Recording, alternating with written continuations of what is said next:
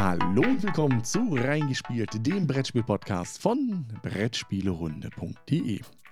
Heute mit Jasmin. und mit mir. Obwohl heute mit Und ist wer es ja. bist du? Ja, ich bin ja Jan, stimmt, das habe ich ja ganz vergessen. Aber ich muss sagen, ähm, es sind ja eigentlich immer nur wir beide. Nein, Ja, naja, die, die Gäste da müssen wir mal wieder welche rankarren, ne? das stimmt. Das, äh, mit uns wieder was ich wollte heute wollen. noch, noch einen Aufruf machen. Ähm, ja. Aber ähm, erstmal können wir sagen, worum es heute geht. Wir reden heute über zwei Spiele. Das eine, das ist noch nicht erschienen, das ist It's a Wonderful World. und das andere ist erschienen, aber noch nicht, also nicht mehr erhältlich, das ist Flügelschlag. Ähm, über das reden wir als erstes und über It's a Wonderful World dann im ja, zweiten Teil der Folge. Was haben diese beiden Spiele gemeinsam? Äh, sie haben beide Karten.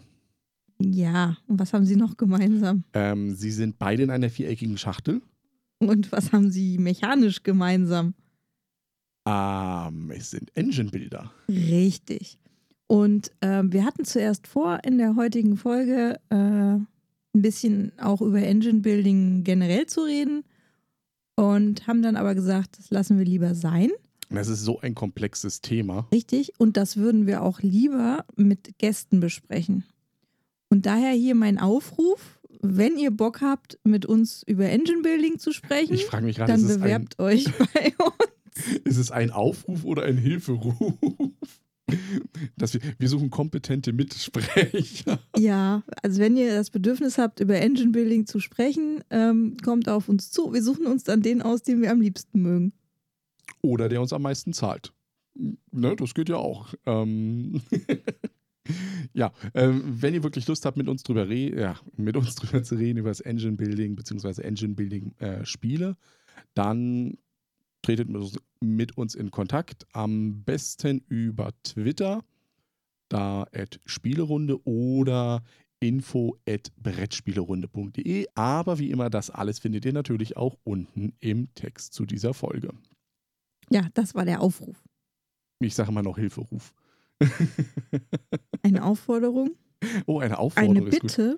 Eine, eine Mitmachaktion. Und das ist auch vollkommen gratis und kostenlos für euch, wenn ihr da jetzt mit uns dann redet.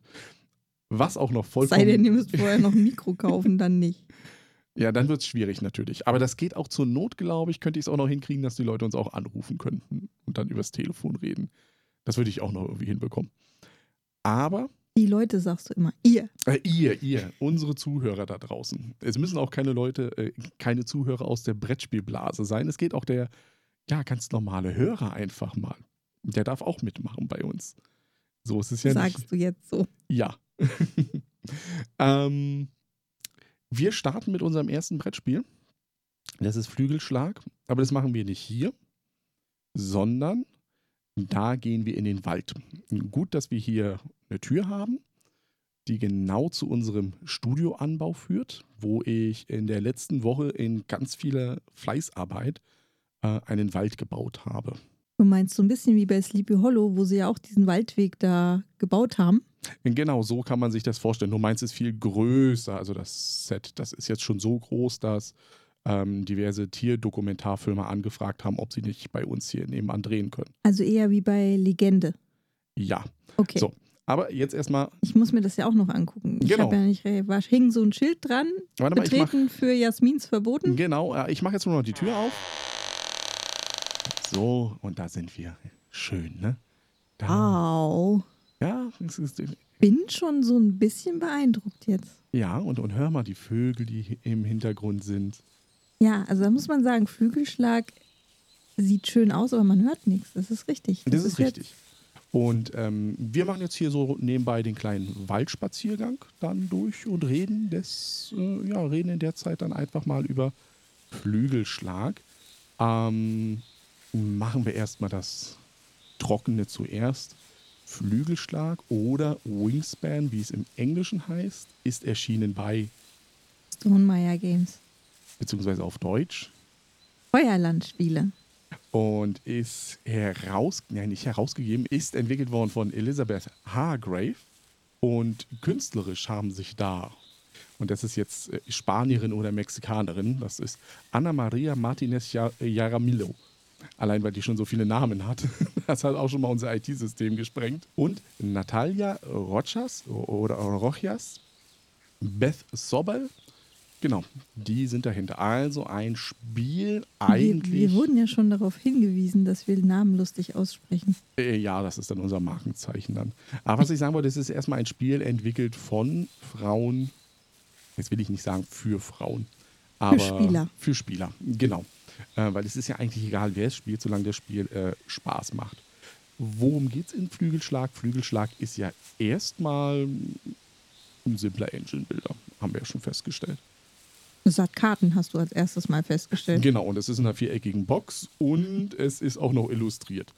Das ist erstmal das, was rauskommt. Und wir haben ja lange darüber gejammert, dass wir keinen Flügelschlag spielen können. Mhm. Und euch das auch daher ja hier nicht vorstellen können. Jetzt ist es offensichtlich, hat sich daran was geändert. Genau, ähm, deswegen hier nochmal ein ganz schneller Dank an Markus, der uns sein Exemplar zur Verfügung gestellt hat, dass wir es einfach mal anspielen konnten. Als Belohnung haben wir es dann auch mit ihm gespielt. Genau. Ähm, ich würde vielleicht nochmal im Vorfeld sagen, dass das, was wir jetzt natürlich sagen, ähm, so von nur so ein paar Partien Flügelschlag ist.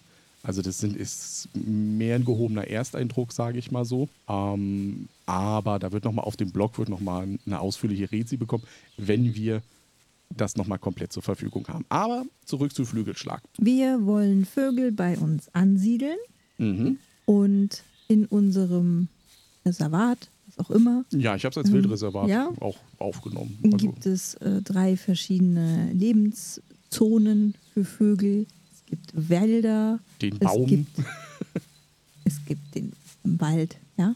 Es ja, gibt, so wie wir ja, uns jetzt bewegen. Ja, dann gibt es vor dem Wald äh, Graslandschaft, also Wiese. Mhm. Und davor ähm, dann einen, einen See. See. Ja, also auf dem Tableau ist das dann oben, Mitte, unten. Wo dann eben die verschiedenen Vögel ähm, ihren Lebensraum haben. Unterschlupf finden. Mhm. Weil wir wollen sie ja da ansiedeln im Grunde genommen. Und wie siedelt man Vögel an? Man lockt sie mit Futter. Genau, wie man die Tauben in der Stadt anlockt, mit Reis, damit sie platzen, oder die Enten. Oh, das war ja fies.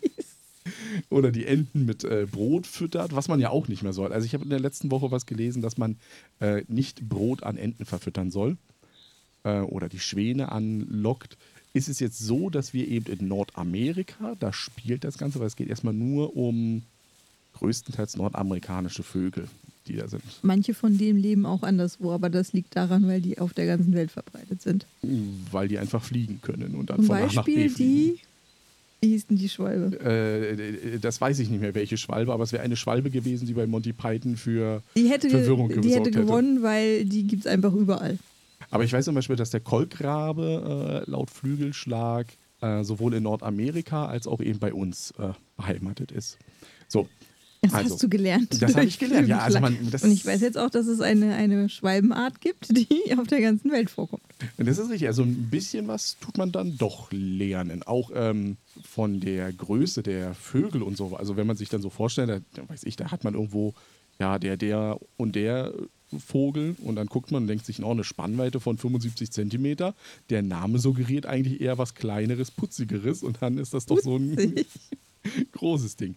Ähm, großes Ding. Du schmeißt hier mit Sachen um dich. Dabei ist doch hier der friedliche Wald. Müsste dich doch Ja, natürlich. Ja, ich, ich, bin ja ruhig. Das ist es ja. Also stell dir mal vor, wir wären im Studio. Das wäre ja noch schlimmer. Dann. Ähm, ah.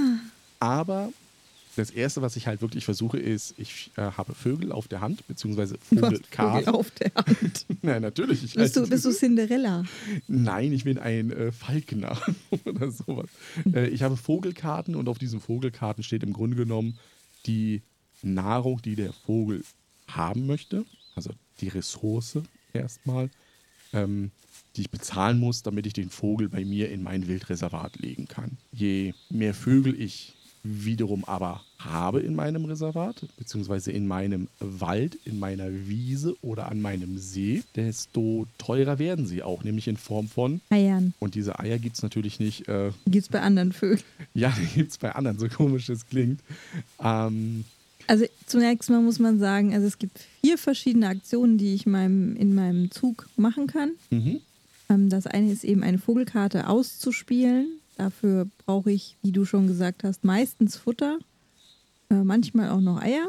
Mhm. Und also die erste Spalte in jedem Gebiet ist, ist kostenlos, also gibt es keine Zusatzkosten in Form von Eiern, dann kostet beim nächsten, Ei. den nächsten zwei kostet es dann jeweils eins und danach kostet es dann jeweils zwei, Zwei Eier. Eier, genau. Diese Zeilen, also die Waldzeile, ist äh, dann verknüpft mit der Aktion. Also da kann ich eine Aktion machen, äh, wo ich Futter bekomme. Mhm. Und das Futter gibt es in einem wunderschönen Vogelhäuschen, das als Würfelturm dient. Und auf den Würfeln sind eben die fünf verschiedenen Futterarten drauf. Ja, sechs Seiten hat der Würfel und es sind nur fünf Ja, Arten weil von Futter. ja aber auf ist. einer Seite ist es so eine Doppelseite, da kann man Würmer oder Getreide bekommen. Das sind die beiden häufigsten Arten von Futter eigentlich. Mm, Ja, Es gibt dann noch äh, Beeren, Fische, Mäuse. Mäuse und das war's. ja, weil dann sind es ja Korn und es Würmer fünf, richtig, es ganz fünf. genau.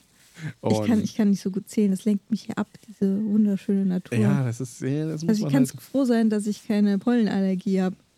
Ich kann auch froh sein, dass du kein äh, Vogelbeobachter ist bist. dein nachgebauter Wald pollenfrei? Der ist pollenfrei. Der ist absolut. Das ist alles hier nur Styropor und ein bisschen äh, Leim. Mehr ist es nicht. Ne? Okay. Okay, wenn ich die Wiese benutze als Aktion, dann kann, äh, werden da Eier gelegt auf Mhm. Vogelkarten, die schon ausgespielt sind. Das sind erstmal standardmäßig zwei. Je mehr Vögel ich in die Wiese spiele, desto mehr Eier bekomme ich auch. Ähm, sind ja auch mehr Vögel da, die einfach Eier legen. So kann man So, es sich auf überlegen. jedem Vogelkarte ist, ist auch noch äh, ein, eine Art von Nest, die das hat, abgebildet und die Anzahl an Eiern, die da reinpassen. Genau. Wobei man dann sagen muss, ähm, das ist dann schon relativ, ähm, ja, ich würde mal sagen, realitätsnah. Also so große Vögel, sowas wie Adler oder große Eulen, sowas in der Richtung, die haben halt nur Lagerplatz für zwei Eier. Und das ist ja Es auch so ist- der normale Wurf. Es ist, schwankt so, glaube ich, gibt welche, die haben nur eins tatsächlich. Äh, und das höchste ist, glaube ich, sechs. Ja, das sind ja solche, ich sag mal, klassischen Eierfabriken. Also sowas, sowas wie ein Rebhuhn oder sowas. Ja. Also das gibt es ja auch. Ähm, die legen ja nun mal relativ viele Eier in der Natur, weil sie ja ähm, Fressobjekte sind von den äh, Raubtieren. Und das, das ist natürlich ein wunderbarer Aspekt, finde ich schon mal in Flügelschlag. Das kann man schon mal so ein bisschen festhalten. Spechte haben Nester in Bäumen, das ist auch so Genau. abgebildet. Dann ähm, Greifvögel haben einen Horst, es sei denn, es ist eine Eule, dann vielleicht auch wieder im Baum. Ja, das Äh, ist. ja, sowas halt. Also man, man weiß, wie sie nisten und wie viel Eier die ungefähr liegen. Also im Verhältnis zu anderen. Das kann man jetzt ja nicht absolut sehen. Das sind keine Zahlen. Nicht jede, jedes Rebhuhn, wo du jetzt sagst, hat sechs Eier in seinem Nest liegen. Ja, nein, aber, aber, es ist so, natürlich relativ, dass man wirklich sagt, die, Genau. die in der Natur auch relativ wenig Eier legen, machen das auch im Spiel. Da kriege ich nicht so viele untergebracht, äh, muss man so sehen. Kann ich denn denn Eier, die gelegt Ja. werden, ne? Ja. die, diese Eier, die ich dann da bekomme, wenn ich diese Aktion nutze, muss ich auf einer Vogelkarte lagern. Und da kann ich dann eben nur so viele lagern, wie da angegeben ist, maximal. Wenn Genau. ich keinen Platz mehr habe, kann ich keine Eier mehr unterbringen. Was durchaus passieren kann. Also dann hat man seine vier Eier in der Hand, ähm, will die irgendwo verteilen und boah, schmeißt dann drei davon weg, weil es einfach keinen Platz mehr gibt. Es gibt da aber noch die vierte Aktion, die noch eher wichtig ist, weil irgendwann habe ich ja mal alle ja, Ressourcen bzw. Nahrungsprodukte, äh, Mittel, die ich brauche, gesammelt, um meine Vögel auszuspielen. Ich habe vielleicht auch die Eier dafür, aber irgendwann ist meine Hand ja leer, weil ich habe ja am Anfang maximal, dazu kommen wir gleich noch, fünf Karten auf der Hand. Und die sind ja irgendwann leer. Ist egal, wie viele es sind, sie sind halt irgendwann aufgebraucht. Oder Denn- sie sind so schlecht Denn zu es wird nicht automatisch auf irgendeine Anzahl von Karten aufgezogen. Das muss man ja auch noch sagen. Das ist jetzt natürlich ein bisschen anders als bei den anderen Engine-Bildern. Da gibt es halt bei einigen ja wirklich diesen Punkt, dass ähm, Karten immer nachkommen. Also bei Terraforming Mars zum Beispiel ist es ja so, was ja auch ein Engine-Bilder ist. Ich kriege am Anfang des Zuges, kriege ich Karten nach und muss die mir natürlich entsprechend kaufen. Oder bei, ähm, was hatten wir, Underwater Cities, wo wir auch schon drüber gesprochen haben im Podcast, ist es ja auch immer so, dass ich eine bestimmte Kartenhand zur Verfügung habe. Und so ist es natürlich nicht bei Flügelschlag, denn wenn die Karten aufgebraucht sind, sind die Karten aufgebraucht. Aber dafür gibt es den See. Warum auch immer. Also das ist mir, das habe ich nicht ganz verstanden. Neue Vögel kommen aus dem Richtig. Wasser.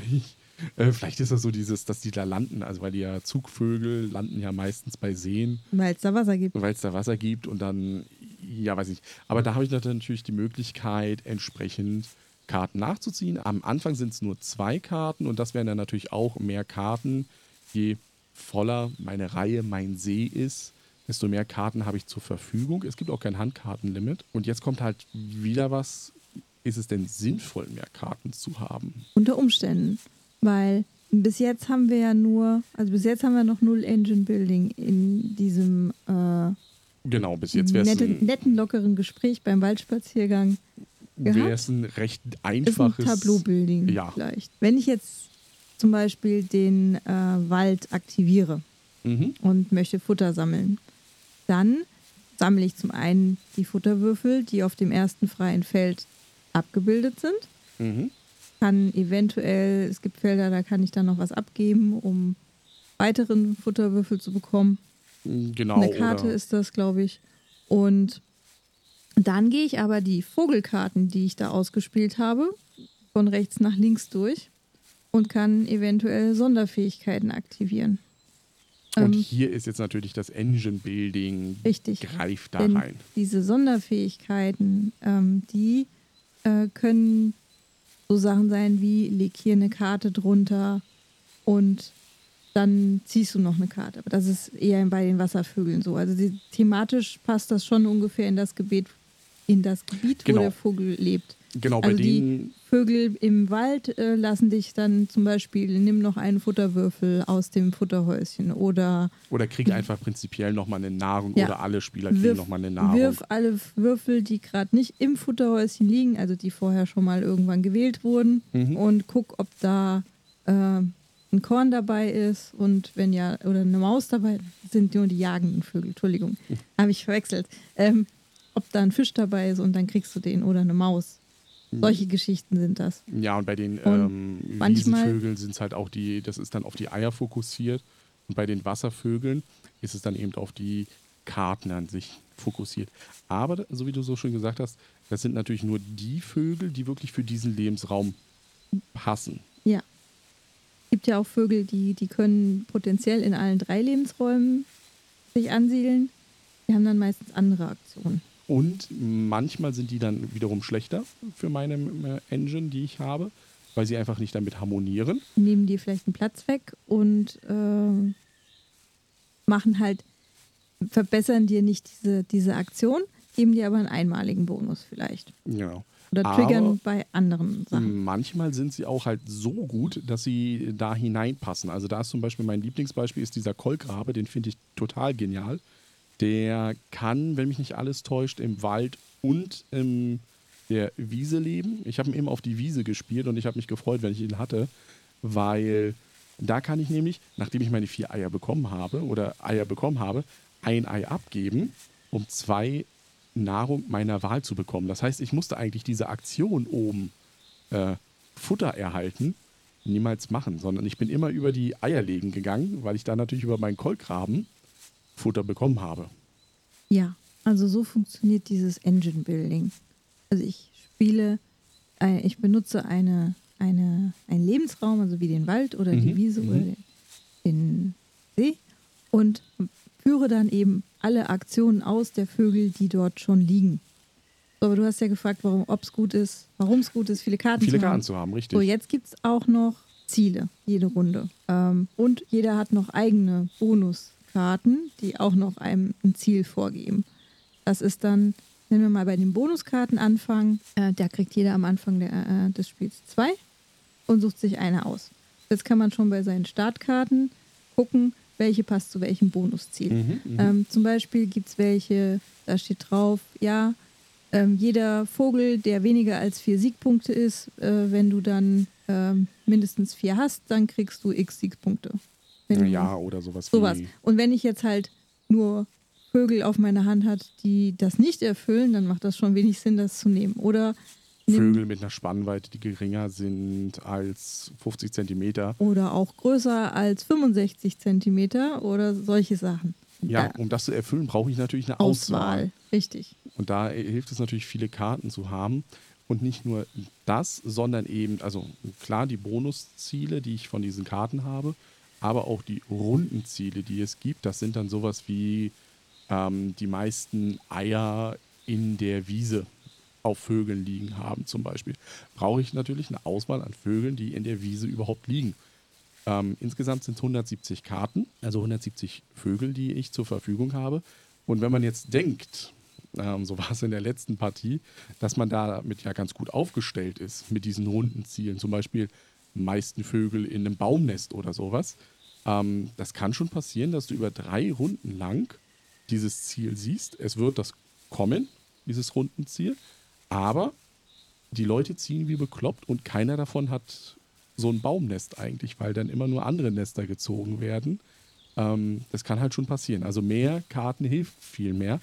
Aber ich bin natürlich auch limitiert, weil ich habe ja insgesamt nur, ich glaube, 26 Aktionen über vier Runden. Die wären weniger, ja. Äh, und da muss ich natürlich schauen, wenn ich mich darauf spezialisiere, mehr Karten zu ziehen, um eine größere Auswahl zu haben, habe ich wahrscheinlich nicht äh, genug Karten, um dann nachher später Du musst ja auch Futter haben, um Eier Vögel zu legen, auszustehen. richtig, und Futter zu bekommen und so weiter Weil du und so weißt fort. ja dann in dem Moment noch nicht, weil dieser Vogel, den ich dann vielleicht bekomme, der da reinpasst, braucht er auch das Futter, was ich jetzt schon habe. Im dümmsten Fall muss ich erstmal noch Futter sammeln und das Futter liegt da vielleicht gerade nicht. Und es kann auch sogar nach ganz dumm laufen, so ist es mir mal passiert, dass der letzte Zug sinnlos war. Also, dass ich nichts mehr machen konnte. Die Eier hatte ich alle gelegt, weil die Eier, die man dann auf den ähm, Vögeln hat, die sind am Ende auch noch Siegpunkte Guck wert. mal da, Ah, schön. Ich glaube, das ist eine ostafrikanische Schreigans. hör gar nichts. Kann also nicht sein. Das ist die, die sind stumm. sind die. Ähm, ja, aber dann waren bei mir alle Eier waren voll, für die ich ja Siegpunkte kriege. Und ich konnte mit der letzten Aktion, ich hatte keine Karte mehr. Haben wir noch gar nicht gesagt, wofür es Siegpunkte gibt. Ja, für Vögel, Eier und Karten, die darunter liegen. Also alles, was irgendwie auf dem Tableau sich ansammelt. Ähm, und das können die Handkarten sein, also die Vögelkarten. Ähm, es können die Eier sein und es können eben auch gelagertes Futter sein, was ich durch diese Aktionen bekomme. Also von mir heraus kann ich ja kein Futter lagern, aber eben über diese Fähigkeiten der Vögel kann ich das bekommen. Was ich übrigens ganz toll thematisch finde, ist die Art, wie äh, Greifvögel einem zu Punkten verhelfen. Das Und- ist grausam, ist das. Und zwar, wenn, wenn eben diese Aktion äh, ausgelöst wird äh, von einem Greifvogel, der in dieser entsprechenden Reihe liegt, dann äh, steht da sowas drauf wie, zieh die nächste Karte vom Nachziehstapel. Wenn der Vogel kleiner als 70 Zentimeter Spannweite ist, dann wird er gefressen. Und dann musst du den halt unter diesen Greifvogel drunter packen. und gibt dann halt am Ende halt Punkte einfach. Ähm, das kann super laufen. Also wir hatten äh, unsere Erstpartie mit dem Dirk, dem Würfelmagier, und dem sein Falke, der hat einen Piepmatz nach dem anderen hat er äh, vom Himmel geholt. Also das war eine richtige Killermaschine, war das. Fand ich natürlich nicht so gut. Also das ist ja. Hat bei mir ähm, eigentlich bis jetzt semi-gut geklappt. Aber das kann natürlich, wenn du sowas aufbaust äh, als Maschine äh, in, deinem, in deiner Reihe, wenn du da jetzt zwei, drei Greifvögel hintereinander hast, ne? Und die triggern dann alle und der zieht, der zieht, der zieht und sind alle erfolgreich, dann hast du ja schon mal drei Punkte. Einfach so gezogen, ohne großartig was zu machen. Du musst natürlich das relativ häufig machen.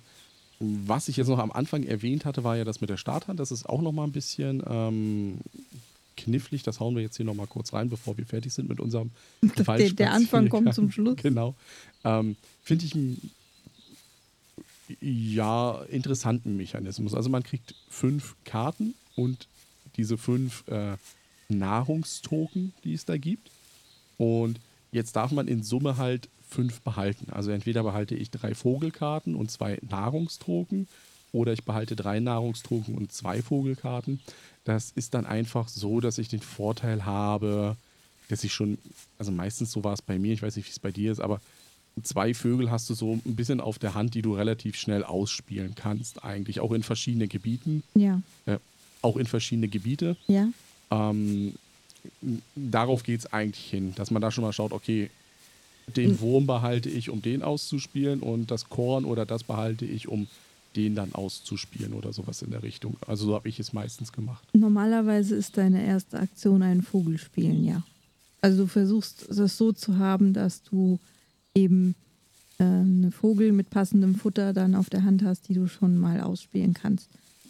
Genau, weil es bringt einfach nur Vorteile, wenn man sich in dem Raum halt äh, weiter bewegt.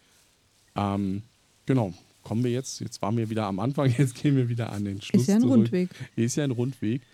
Wie hat uns denn Flügelschlag bis jetzt gefallen? Und pass mal auf, guck mal, da liegt ein Ast. ja, das Hat ist kein irgend, Ast. Nee. irgendjemand nicht, nicht äh, sauber gearbeitet? nee, das ist kein Ast. Was ist denn das? Das ist einfach hier nur Toilettenpapier mit Leim gemacht und so weiter. Guck, kann ich drauf treten, zack, kaputt. Hm. Es ist halt nichts, ne? Es wird Ja. sowieso alles abgerissen hier nach. Pure Illusion. Was Ja. kommt denn danach?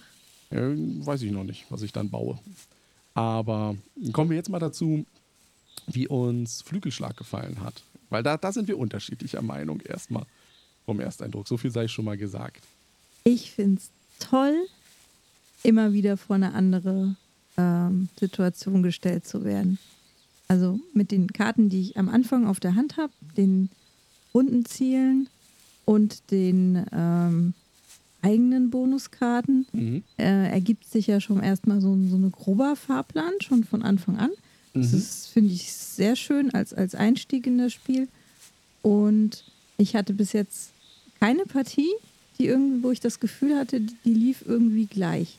Ja, ich habe die eine oder andere Bonuskarte schon mal gesehen, aber ich Ja. muss mich ja auch nicht, ich, ich kann mich auch nicht immer dafür entscheiden, weil das eine Mal passt halt mit den Karten, die ich habe, mit den Vögeln, das andere Mal nicht. Und ich kann mich halt auch nicht auf Strategie X verlegen und sagen, ich spiele die jetzt immer durch, weil ich habe die Karten dafür im Zweifelsfall nicht zuverlässig da. Das heißt, ich muss mich darauf einstellen, ähm, jedes Mal ähm, das anzupassen, wie ich vorgehe. Nur weil ich das eine Mal erfolgreich viele Vögel in den Wald gespielt habe, heißt das noch lange nicht, dass das in der nächsten Partie ähm, wieder erfolgsversprechend ist. Ja, da stimme ich dir schon mal in, gro in groben Zügen überein. Ähm, m, wo wir auch noch eine Übereinstimmung haben, das weiß ich, dass äh, wir beide sagen, dass Flügelschlag ein seichter Engine-Builder ist. Also wenn man eher so knallharte ja, Expertenspiele spielen will, also sowas wie ein Terraforming Mars oder ein Underwater Cities, da kann das ähm, Flügelschlag schon etwas von der leichteren Kost sein. Was äh, bei mir sieht es halt ein bisschen anders aus. Ich sag, ähm, mi- mich stört ganz stark an Flügelschlag einfach die Zufälligkeit, die dahinter ist. Weil ich habe jetzt schon mal das ähm, ein oder andere Mal Partien gehabt und wo man einfach am Verzweifeln ist Die habe ich auch, ja. wo man, weil man hat als Bonuskarte sich das ausgewählt, so war es bei mir, ähm, alle Vögel äh, oder für jeden Vogel, der eine Maus frisst, also ein Nagetier, kriegst du zwei Siegpunkte. Und jetzt habe ich in dieser gesamten Partie diese Vögel aber nicht bekommen. Ich habe sie nicht gezogen, obwohl ich Karten nachgezogen habe.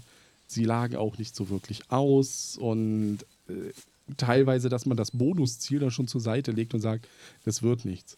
Oder die Zufälligkeit der Rundenziele. Da gibt es, äh, was hatten wir beim letzten Mal? Ein so ein Rundenziel mit äh, für jedes Set von Eiern, was im Wald, in der Wiese und im See liegt, gibt es ein, äh, also ist ein Punkt wert und wer die meisten davon hat, hat halt das Rundenziel erfüllt.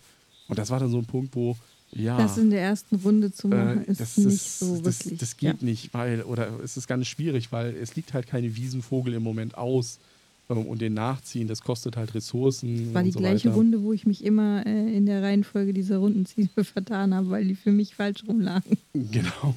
Oder es sind dann halt auch äh, Sachen dabei, wie gesagt, das Nachziehen der Karten. Kriege ich die Karten, die überhaupt zu meiner Engine passen? Die ich mir ja, ausgedacht aber, habe. aber ich finde, ähm, also mich stört das nicht, weil ich gar nicht mich auf so eine fixe Strategie festlegen möchte. Ich muss mit dem, was ich da habe, äh, das Beste draus machen. Und wenn ich das nicht bekomme, was ich mir da so überlegt habe, muss ich auch irgendwann die Entscheidung treffen, das wird nichts mehr, ich muss irgendwas anderes machen. Ja, oder, oder du schreibst die ganze Partie halt ab, aber das ist auch nicht so schlimm, weil so lange dauert es auch nicht. Ja, das, das ist richtig. Aber ähm, manchmal hast du das Gefühl, ich weiß nicht, wie es bei dir ist, ähm, bei mir war das aber manchmal, dass ich gedacht habe, es kommt wirklich nicht das, was ich brauche.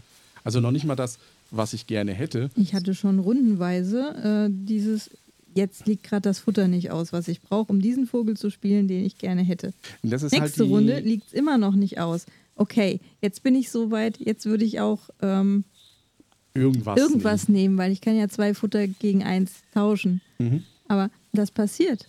Ähm, Ja, aber das ist halt die, was ich dann auch wieder sage, die nächste Zufälligkeit ist dann eben im Grunde genommen dieses, die Futterwürfel werden ja über diesen Würfelturm gewürfelt und da kann ich wirklich absolut Pech haben, dass ich Beeren brauche und Beeren kommen einfach nicht, an die ich günstig komme. Oder äh, so wie wir es häufig haben, dieses Würfle alle Würfel, die außerhalb des Würfelturms sind und wenn sie eine Maus oder einen Fisch zeigen, dann Ja. kriegst du dafür einen Punkt. ist absoluter Zufall, das ist richtig. Plus der Zufall, wenn äh, der Spieler vor dir die Würfel gerade in den Würfelturm geschmissen hat und sich Ja. dann nur einen Würfel rausgenommen hat, also deine Wahrscheinlichkeit ja viel geringer wird. Also Ja, aber ich finde, in letzter Zeit sagst du ganz oft, du, du möchtest diesen Glücksfaktor haben und jetzt hast du ihn und dann meckerst du darüber. Nein, nein, äh, es, äh, verstehe mich nicht falsch. Es ist kein Meckern in dem Sinne. Es ist ein Meckern auf hohem Niveau. Also das ist das, was, ähm, was man ansprechen sollte, sage ich mal so herum. Dass man mit dieser Frustration leben können Genau, muss. genau. Manchmal. Ähm, Manchmal läuft es auch einfach. weil äh, Also du hast doch den un umgekehrten Fall, dann läuft es einfach. richtig, dann du, ey, ziehst du die super, richtigen den Karten. habe ich nachgezogen, genau so einen Vogel brauche ich, der wäre perfekt für meine Reihe. Kostet nicht so viel, Ja. bringt mir äh, Vorteile. Sowas wie, du kannst hier eine Karte drunter schieben und dann äh, kannst du eine Karte ziehen. Solche Vögel zum Beispiel. Mhm. Es sind halt super, wenn du ähm, hast, nicht du das nicht auf der. Hand hast, die du haben willst, sondern andere brauchst. Wobei man halt natürlich da sagen muss, es ist auch eine Zufälligkeit in einem Terraforming Mars, wo ich ja auch Karten nachziehe. Es ist auch eine Zufälligkeit in einem Underwater Cities. Aber in den beiden, Und auch in einem Imperial Settlers. auch in dem Imperial Settlers. Aber gerade bei den ersten beiden Spielen ist es so, bei Underwater Cities habe ich ja noch die Möglichkeit, über diese Aktion äh, sozusagen das zu machen, was ich möchte. Also ich bin nicht ganz so aufgeschmissen. Und bei Terraforming Mars kriege ich ja am Anfang einfach genug Karten, aus denen ich auswählen kann. Ich glaube, das Problem, was ich hier habe bei Flügelschlag, ist dieses wirklich blinde Vertrauen auf, was ziehe ich nach an Karten. Dass ich zu sehr dem Spiel ausgeliefert bin. Auch wenn ich es bei den anderen bin. Aber das Gefühl ist hier halt ein anderes, finde ich. Und ich stimme dir da vollkommen überein. Ich, ich finde es auch ein geiles Gefühl, wenn du, wenn du das baust und deine Engine läuft einfach. Es läuft genau so, wie du dir das äh, vorstellst. Zack, zack, zack. Ich lege die Eier, dann mache ich das. Im nächsten Zug mache ich das, dann mache ich den, dann haue ich den Vogel raus. Und du beobachtest deine anderen Mitspieler, wie die dann einfach nur versuchen, das Ding in Gang zu bekommen und es nicht hinkriegen. Was ich sehr erstaunlich finde, ist übrigens, dass ich schon oft das Gefühl hatte, es läuft überhaupt nicht. Ne? Mhm. Und am Ende bei der Punktabrechnung wurde das aber absolut nicht bestätigt. Also es kann auch sein, dass das Gefühl einfach stärker ist, dass es nicht läuft, als es dann tatsächlich der Fall ist. Ja klar, das, das, das könnte durch dieses... ähm, Das rein subjektiv ist. Na klar, also natürlich ist es ein reines subjektives Gefühl von mir, dass ich da jetzt bei Flügelschlag mehr das Gefühl habe, dem Spiel ausgeliefert zu sein, als es wahrscheinlich ist.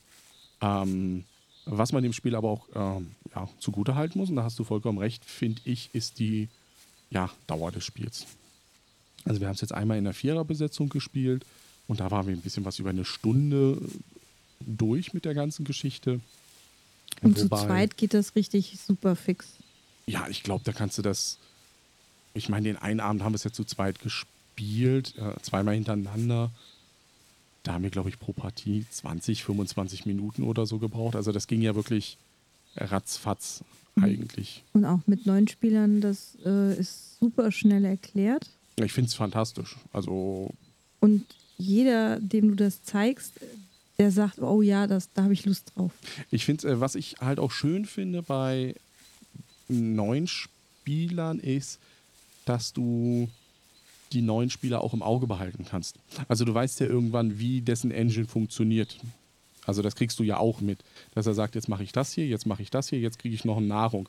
Und dann kannst du bei neuen Spielern auch noch gucken und sagen, du, du hast vergessen, dir deine Nahrung dort zu nehmen oder sowas. Also ähm, ich glaube, das ist schon sehr hilfreich. Ähm, ähm, wo ich ja gesagt habe, eben schon, also die Ausstattung ist absolut fantastisch. Das muss Mhm, man hier mhm. echt nochmal loben. Ich glaube, obwohl man muss es, glaube ich, einfach nicht mehr loben, weil mittlerweile weiß das jeder. ja, Es ist, ist super äh, tolle Pr Tischpräsenz, um wieder mal die Spielträumers zu zitieren. Ähm, die kommen irgendwie in jeder Folge bei uns vor, kann das sein? Ja, ich habe auch nochmal überlegt gehabt, die Mikros jetzt für unseren Waldspaziergang, damit die Leute das auch nochmal sehen, aber die haben ja selber eine Folge aufgenommen. Ja. Deswegen mussten wir die zurückschicken. Tja, schade. Ja, also die Tischpräsenz ist wirklich fantastisch. Es hat so einen hohen Aufforderungscharakter. Das Einzige, wo man aufpassen muss, wenn man das an Ostern spielt. Und dann gibt es diese kleinen essbaren Eier. Hm, Das, da muss diese, man da gibt es ja. ganz gewaltige Verwechslungsgefahr. Oder wenn mal eins wegkommt, kann man die natürlich auch als Ersatz nehmen. Ja, auch das Papier von der, vom Regelheft, das ist halt wirklich ein hochwertiges Papier. Die ganzen Illustrationen, ich meine, es sind 170 verschiedene Vögel, die da illustriert Mhm, die sehen wurden. wirklich super schön Ähm, aus. Die haben mich ein bisschen am Anfang an äh, Catherine Hamilton erinnert, also die, die bei Evolution Ja. das gemalt Ja, hat. ist halt so ein aquarelliger Stil. Mm, Ja, er, er ist aber nicht hundertprozentig. Also manchmal ist er auch sehr ähm, realistisch, wie, äh, das kennst du bestimmt auch noch aus deiner Jugend, da hast du ja keine Tierbücher gehabt, die aus Fotografien Nein, bestanden, ich hatte sondern eins mit gezeichneten genau, Tieren. mit den gezeichneten Tieren. Das hat mich auch daran erinnert. Damit habe ich übrigens früher Zeichnen geübt. Ich habe mir das nebendran gelegt und dann habe ich Tiere gezeichnet. interessanterweise, damals in der DDR gab es ein ähm, Tierkartenset, ne? Äh, Das habe ich damals im Tierpark Berlin bekommen von meiner Mama, wo du Säugetiere hattest und Vögel. Also zwei Decks äh, im Grunde genommen mit äh, Säugetieren und Vögeln und die haben mich auch ganz stark daran erinnert. Ähm, also da muss man halt wirklich sagen, Hut ab äh, beim Herrn Stonemeyer. Es ist natürlich Mit sehr viel Liebe zum Detail umgesetzt. ja, es ist natürlich auch ein Punkt, der ist ähm, ein bisschen über. Also für uns als viele Brettspieler oder Vielspieler ist das natürlich ein bisschen überproduziert. Aber Warum? nee, erst darum geht es ja gar nicht. Also wir kommen, würden auch mit weniger, also wir würden statt den Eiern würden auch Tokens rauskommen. Also ich möchte da jetzt kein hässlicheres und weniger gut Nee, na, na, ausgestattetes hässlich, Spiel haben. hässlicher geht jetzt nicht mehr. Jetzt muss das in dieser kommen. Aber wir wären auch mit weniger zurechtgekommen. Aber ich finde genau das, dass es eben diese Überproduktion hat, hat eben dafür gesorgt, dass es diesen Hype darum gab äh, oder drum gibt. Im Moment gibt es den Hype ja nicht, ähm, Weil es das Spiel nicht weil es gibt. das Spiel nicht gibt. Also der, ich habe letztens geguckt bei Amazon, äh, nicht bei Amazon, bei Ebay. Da war das für 130 Euro, wollte dafür einer haben. Also ganz ehrlich, da warte ich noch bis Juli, bis die zweite Auflage kommt. Ähm, Aber du hattest ja auch einen Markus, der es dir ausgeliehen Das hat. ist richtig. Aber dann hätte ich halt bis äh, zum Sommer gewartet. Was, aber, aber das spricht dann natürlich Leute außerhalb an. Also man muss es auch so sagen wiederum, wenn ich diese Schachtel in einem ähm, Buchladen irgendwo habe und, den, und diese Schachtel, dieses Brettspiel, könnte ich zum Beispiel mir super vorstellen, nicht beim Thalia irgendwo in der Ecke mit hier, da packe ich das hin, wo dann die Brettspiele sind, sondern das packe ich mal neben die Naturbücher hin und die ähm, ganzen Dinger, äh, Fotobände und da stelle ich das hin. Oder direkt gleich am Anfang schön aufgereiht und dann das Bild vorne. Das ist halt ein modernes, erwachsenes Brettspielcover. Genau, das, das zieht natürlich an. Das ist halt ein bisschen was anderes mal wieder. Als, wenn man jetzt so sagen muss, das, was wir standardmäßig gewohnt sind. Es ist kein Menzel, es ist kein Lohausen, es ist kein The Miko, der da ständig drauf ist, sondern es ist halt ein richtig cooler Vogel und einfach nur Wingspan bzw. Flügelschlag drüber. Man freut sich auch während des Spiels, wenn dann dafür der Vogel ausliegt, Ja, der ist ziemlich der auf, Punkte der, wert. der auf sogar. der Schachtel ist. Ähm, Ja. Oh, guck mal, da ist die Tür. Und da ist die Tür. Dann sind wir schon am Ende unseres Rundgangs. Dann lass mal wieder aufmachen. So, jetzt sind wir raus aus dem ist ein Wald. bisschen stickig hier äh, Hm, Ja, ist halt so, ne? in Also, unserer kleinen Aufnahmeecke. hm, das, dafür ist es aber halt auch besser von der Klangqualität her, ne? Ist jetzt auch ruhiger. Merkt man gleich. Ne? Keine Vögel mehr, die da hinten sind. Ähm, ja, was sagst du? Flügelschlag, Kennerspiel? Kriegt eine Nominierung? Ich hoffe doch. einfach um als auch, ich finde, selbst wenn es spielerisch vielleicht den einen oder anderen nicht überzeugt, ähm, ist es, glaube ich, mal einfach mal ein, äh, ein Signal auch, was für Spiele möglich sind. Also auch von der Ausstattung her, von dem Design her, dass es eben nicht immer dieses Standard-F-Thema ist. Ich, Meinst Schema F? Äh, Schema F, Entschuldigung, ja. Ähm, aber so sehe ich es halt auch. Also ich glaube, Nominierung auf alle Fälle und ich glaube auch schon fast, also wenn im Juli die Bekanntgabe ist für Spiel des Jahres und im Juli soll auch noch die neue Auflage dazu kommen auf den Markt. Die zweite ist ja jetzt die, ist ja schon wieder verkauft im Englischen, also das Ding ist ja auch schon wieder gar nicht mehr zu bekommen. Du weißt doch künstliche Verknappung. Gibt es übrigens auf Reddit, habe ich gelesen, die Verschwörungstheorie dazu, dass Steakmeyer das extra verknappt hat, damit es diesen Hype erfährt. Mit so. Also, und, und, und dass Steakmeyer seine Kunden bevorzugt, bevor es an Retail-Händler rausgegangen ist. Da gibt es einen ganz äh, abstrusen, ja, Diskussionsthread äh, darum. Aber ich glaube mittlerweile, es wird auch Kenner spielen. Ist so mein. Aber das, das reden wir noch mal am Ende kurz darüber. Aber bevor wir dann mal in unsere kleine Kugel gucken, bevor dann jetzt am Montag, also morgen, also zur Veröffentlichung dieses Podcastes, ist ja ein Tag später die Nominierung, aber das machen wir dann erst am Ende. Bevor wir aber dahin springen, reden wir über etwas. Auch was, was auch Karten und eine Schachtel hat. Endlicheres. Wie, wie, wie angekündigt über It's a Wonderful World. Ja. Das ist äh, derzeit auf Kickstarter. Wir machen jetzt mal wirklich Werbung für einen Kickstarter. Ja, ich muss den, ich muss den noch äh, plätschen. Ich habe das noch nicht gemacht, aber ich werde das heute noch tun. Du wirst es heute noch tun. Heute zum Aufnahmedatum oder heute zum Veröffentlichungsdatum oder heute zum Datum, wenn der Zuhörer das hört? Letzteres nicht. Okay. es ist von Frédéric Guerra und erscheint bei La Boîte de Jeux, also einem französischen Verlag. Das sind die von Neta Tanga, ne? Ja, mhm. genau. Und ähm, die äh, Illustrationen sind von Anthony Wolf. So, das Ganze könnt ihr noch bis zum 30. Mai unterstützen. Aber was macht man denn da? Was ist das denn für eine Art von eine Spiel? Eine Engine aufbauen, weil das würde zur Folge passen. Das ist richtig. Also prinzipiell ähm, spielt es in einer Welt, äh, wo eben äh, es einen sehr großen Krieg gab und es spielt eben zehn Jahre nach Ende dieses großen Krieges.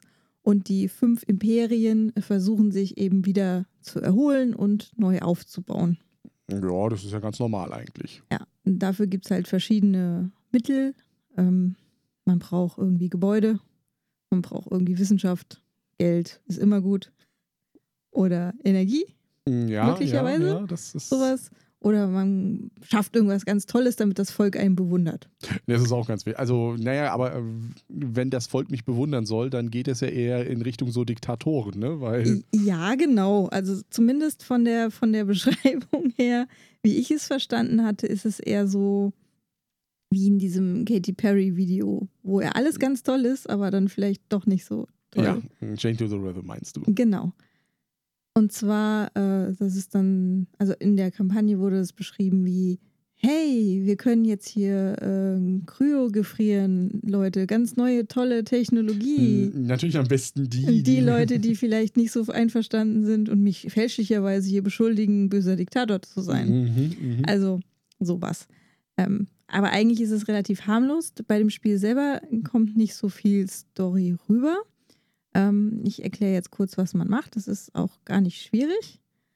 Ähm, also es jede, also wir spielen vier Runden mhm. und in jeder Runde äh, gibt es drei Phasen. Erst Noch eine Ähnlichkeit, die es dann zu Flügelschlag gibt, ne? wenn man über vier Runden spielt, was wir am Anfang hatten. Ja. Jede Runde habe ich erstmal ein Drafting, um an neue Karten zu kommen. Das passiert hier also automatisch, nicht wie bei Flügelschlag. Mhm. Ähm, ich bekomme sieben Karten und äh, suche mir halt eine davon aus. Die lege ich dann auch offen vor mir ab und die anderen gebe ich weiter. Offen? Ja, also jeder weiß, was der andere gedraftet hat. Und so lange, bis ich eben sieben Karten dann ausgewählt habe für mich. Ähm, wie sieht es aus, wenn ich jetzt mit zwei Spieler? Weil Drafting zu zweit ist ja immer schwierig, sage ich mal so. Da kriegt, also da startet es mit zehn Karten und wenn jeder sieben hat, äh, werden die übrigen halt. Also gibt es noch eine gewisse, äh, ja, äh, Nicht-Wissen von Karten, was ja in diesen zehn Karten einfach drin ist. Es gibt weil du ja nicht weißt, Doch, was der andere natürlich weißt du, weil es Ja, liegt aber- ja vor dem Haus. Aber was der andere dann wirklich nimmt Was er von nimmt diesen, in der, im letzten ist, äh, in der, ja, Weil im letzten hat er ja die Wahl zwischen vier Karten, Ja. die er dann dann nimmt und nicht nur eine, die dann noch überbleibt. ja, genau. Ähm, das heißt, da muss ich dann schon mal entscheiden, äh, was ist gut für mich.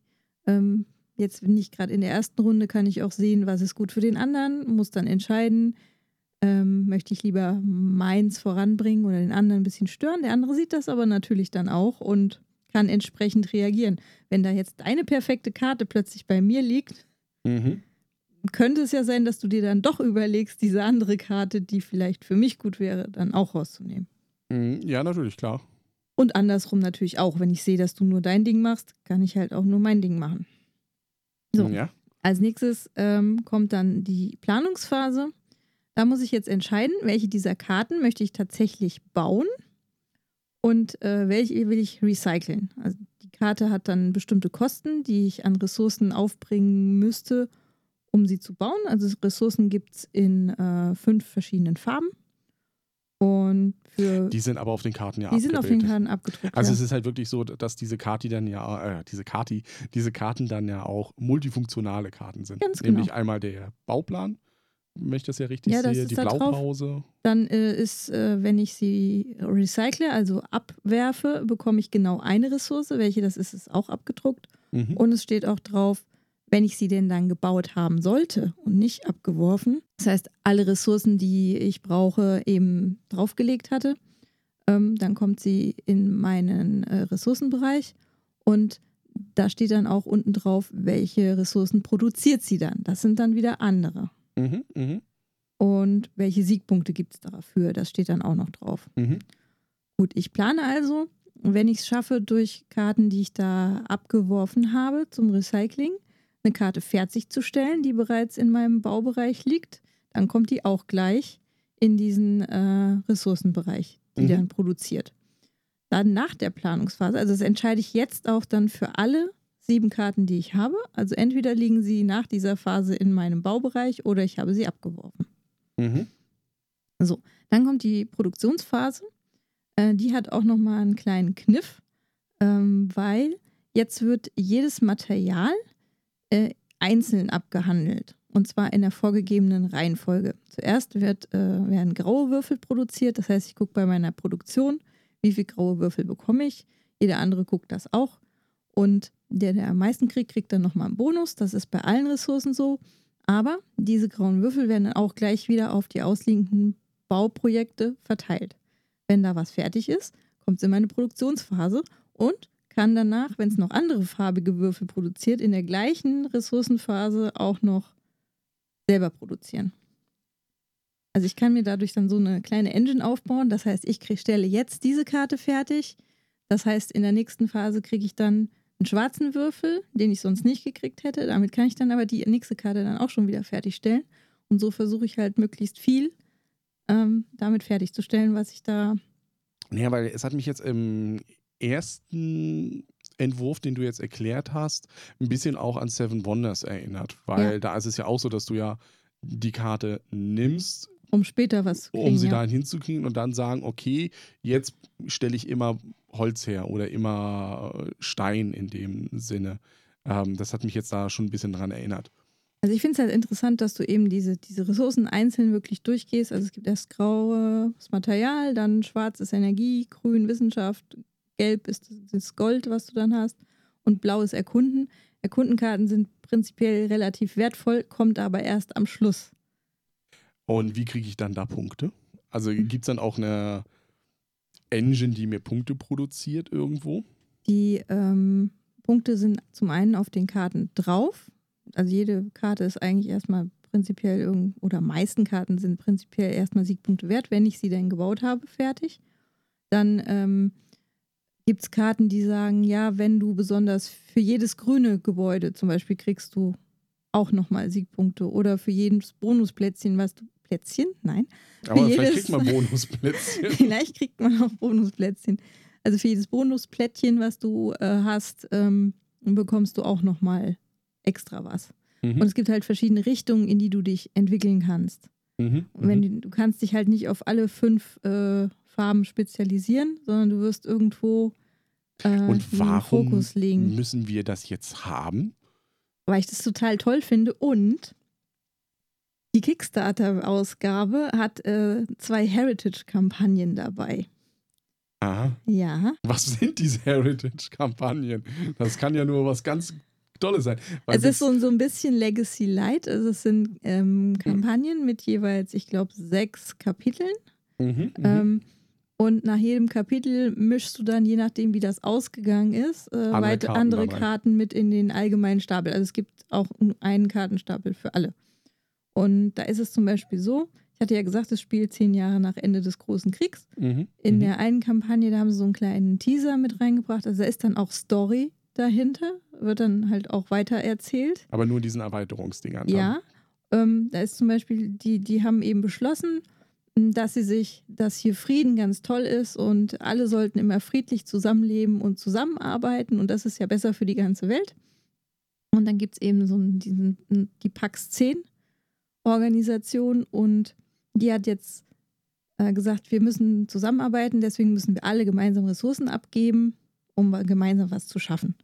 Und wenn du das, je nachdem, ob eben während der Partie genug Ressourcen auf dieser Karte gesammelt werden oder Ja. nicht, ähm, geht es dann entweder in die, ja, wir sind alle friedlich und haben tolle Sachen gemacht Richtung oder in die, naja gut, ist, der nächste Krieg steht bevor.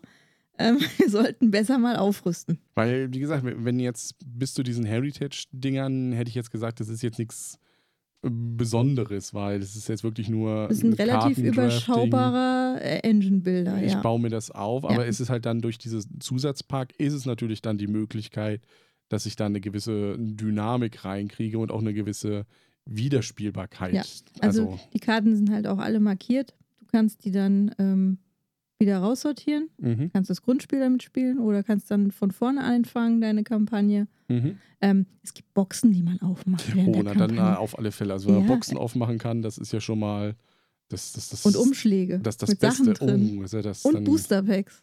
das ist ja unglaublich dann. Ja. Also da, Ähm. da freue ich mich total drauf irgendwie.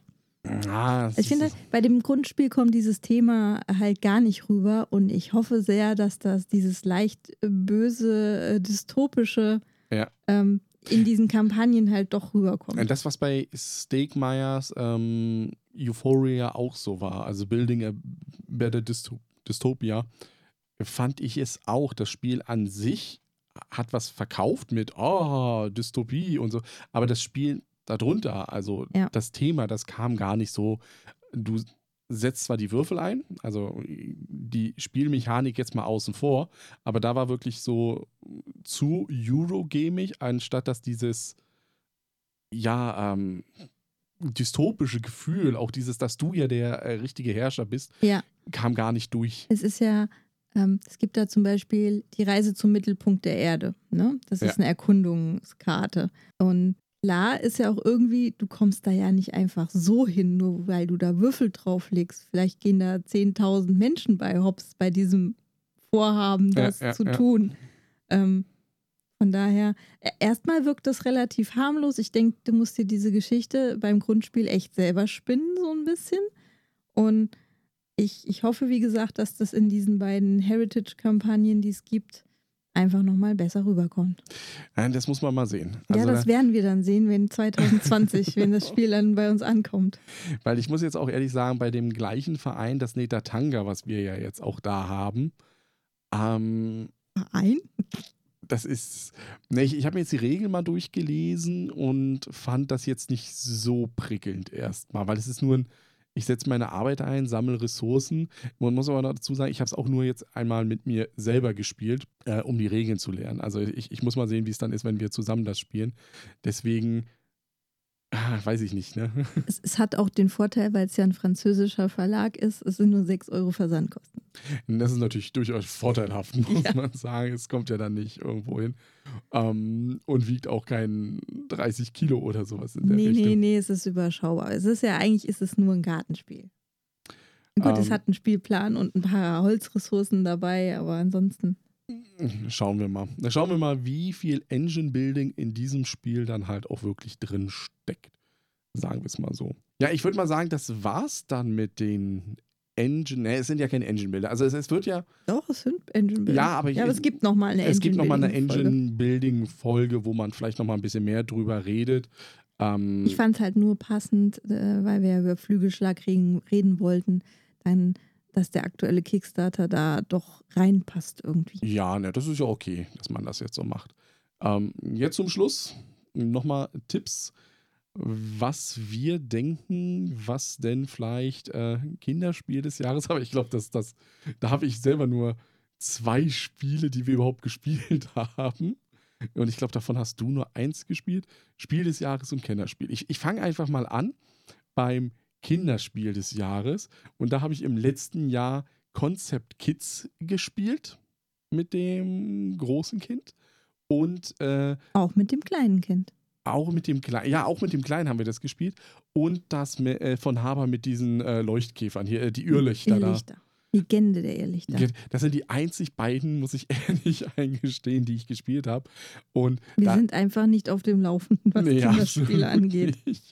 Ähm, da sehe ich aber das Konzept Kids ähm, einen Tick weiter vorne. Also das finde ich einfach ein bisschen schöner als das äh, Irrlichter. Bei dem Irrlichter hat auch unser Kind die Geduld verloren. Genau, das ist das, das, das Punkt. Also das ist für, finde ich, für unser kleines Kind, also ähm, so fünf, sechs Jahre, ist es zu viel des Guten. Also dieses, ach, das Merken und dahin laufen und bla. Und auch wenn es darum geht, die Monster zu vernichten und so weiter, da äh, ist es mehr dabei gewesen bei Concept Kids. Die große sowieso, also die war bei Concept Kids ja ganz. Obwohl das ja schon zu alt für ist. Hm, eigentlich schon, aber dieses. Da war sie trotzdem dabei. Erraten, welches Tier das dann ist und auch selber die Hinweise zu geben, da war sie gut dabei. Ähm, aus unserem beschränkten Schatz. genau, aus diesen zwei Spielen, die wir haben. Wir spielen, wir spielen immer noch Einhorn Glitzerglück. Sagen wir also, dass äh, die Irrlichter und Concept Kids nominiert werden. Die einzigen zwei Spiele. Und Concept Kids das Spiel ist, was den Kinderspielpreis gewinnen wird. Ist jetzt so mal so rein. Nächste Woche reden wir dann darüber, was die Jury dann wirklich nominiert hat und lässt dann, dann darüber ab. Ähm, bei Spiel des Jahres wird es ein bisschen schwieriger. Ja, also ich, ich würde mir ein Just One wünschen. Allerdings braucht man da echt viele Spieler für und das war in der Vergangenheit ja öfter mal eine Hürde. Äh, das ist richtig. Also es ist ja auch in den Dunstkreisen, auch Belratti ist ja auch da so gewesen und auch dieses Wehrwort, aber das ist, geht alles genau in die gleiche, wie du sagst, also ein Just One fände ich auch klasse, weil das ist ja also für Spiel des Jahres simpel. Rauf den Begriff erklären, nach einer Runde weißt du, wie es geht. Also da muss man nicht viel machen. Aber so wie du sagst, du hast diese äh, Spielerbegrenzung, deswegen Empfehlungsliste oder sowas, aber ich glaube nicht eine Nominierung. Aber wie gesagt, ich glaube nicht, dass Just One wirklich eine Nominierung bekommt, weil von der Begrenzung her das einfach ist.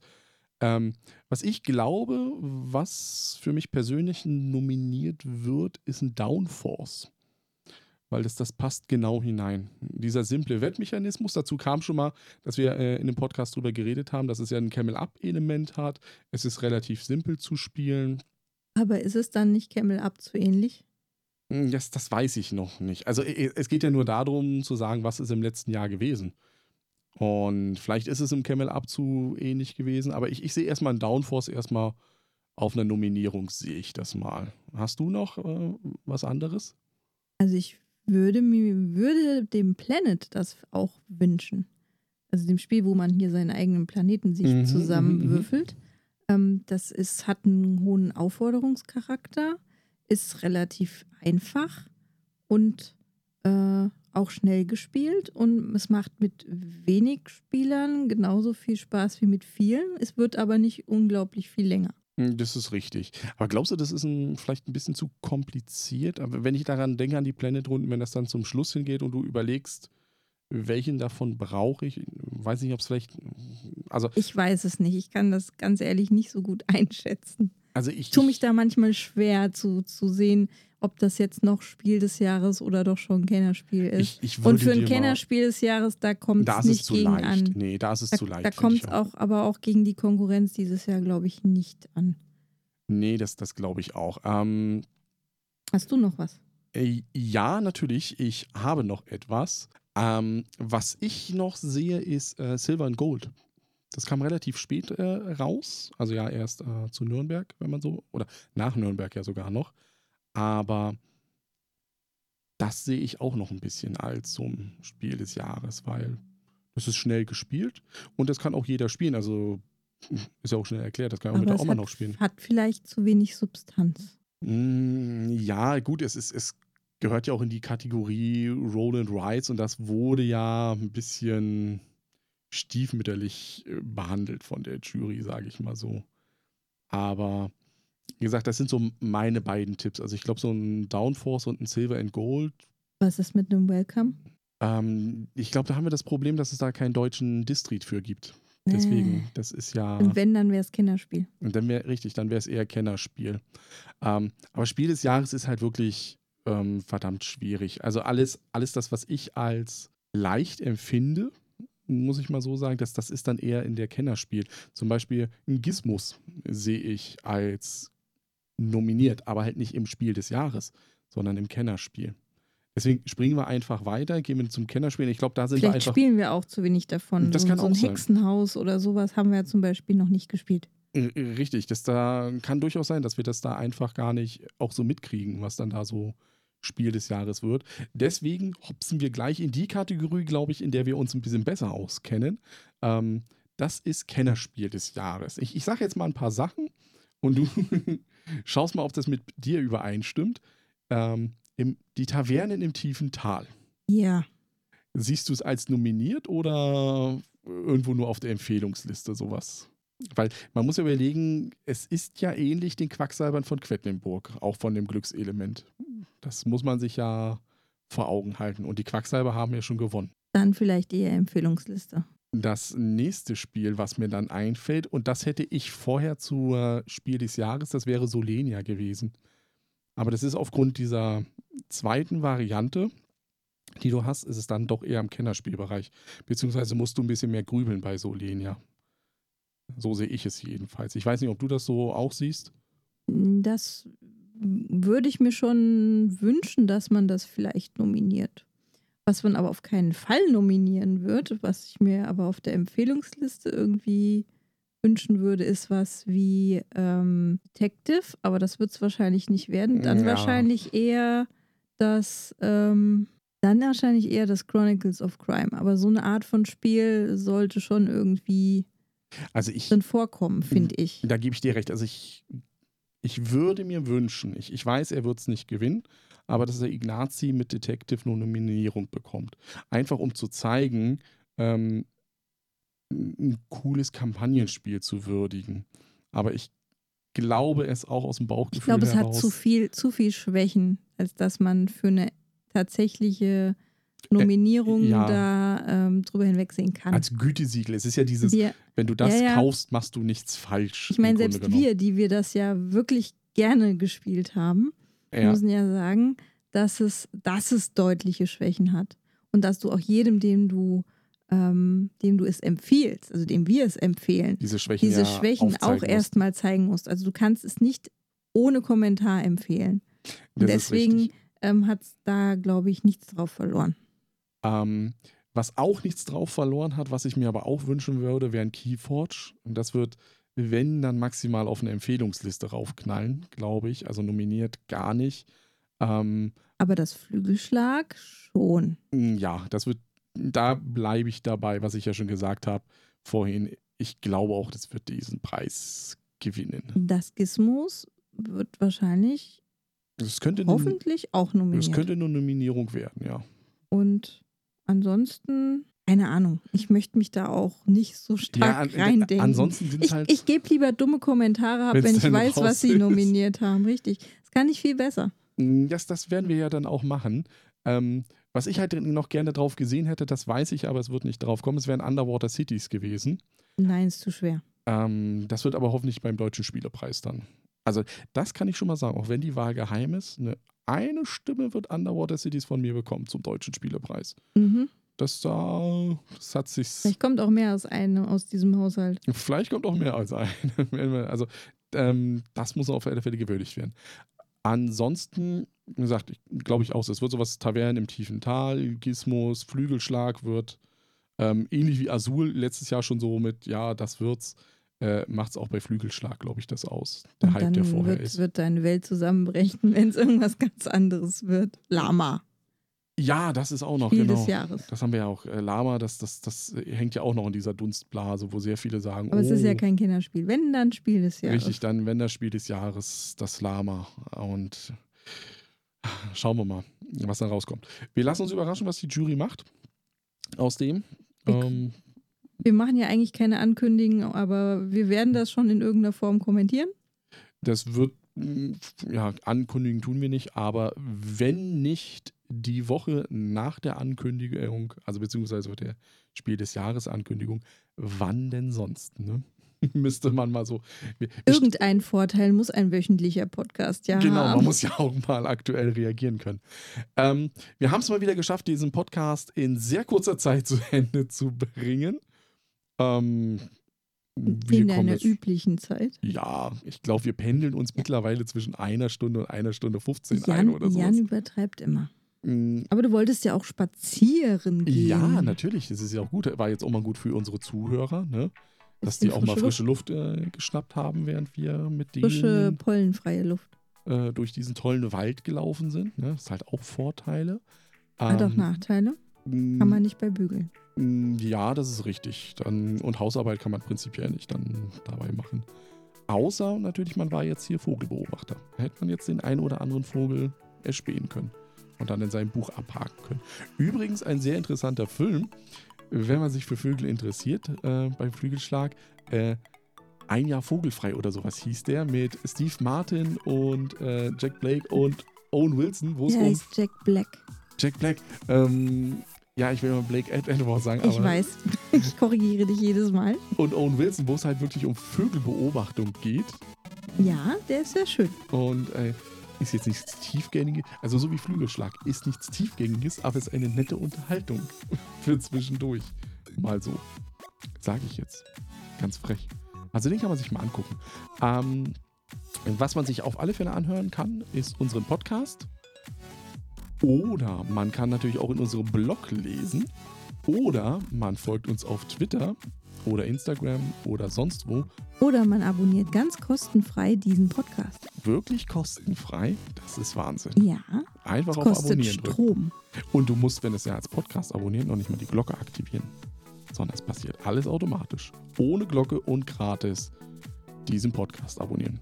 Und dann hören wir uns nächste Woche. Bis dahin sagen wir Tschüss Die Jasmin. und der Jan. Ciao. Ciao.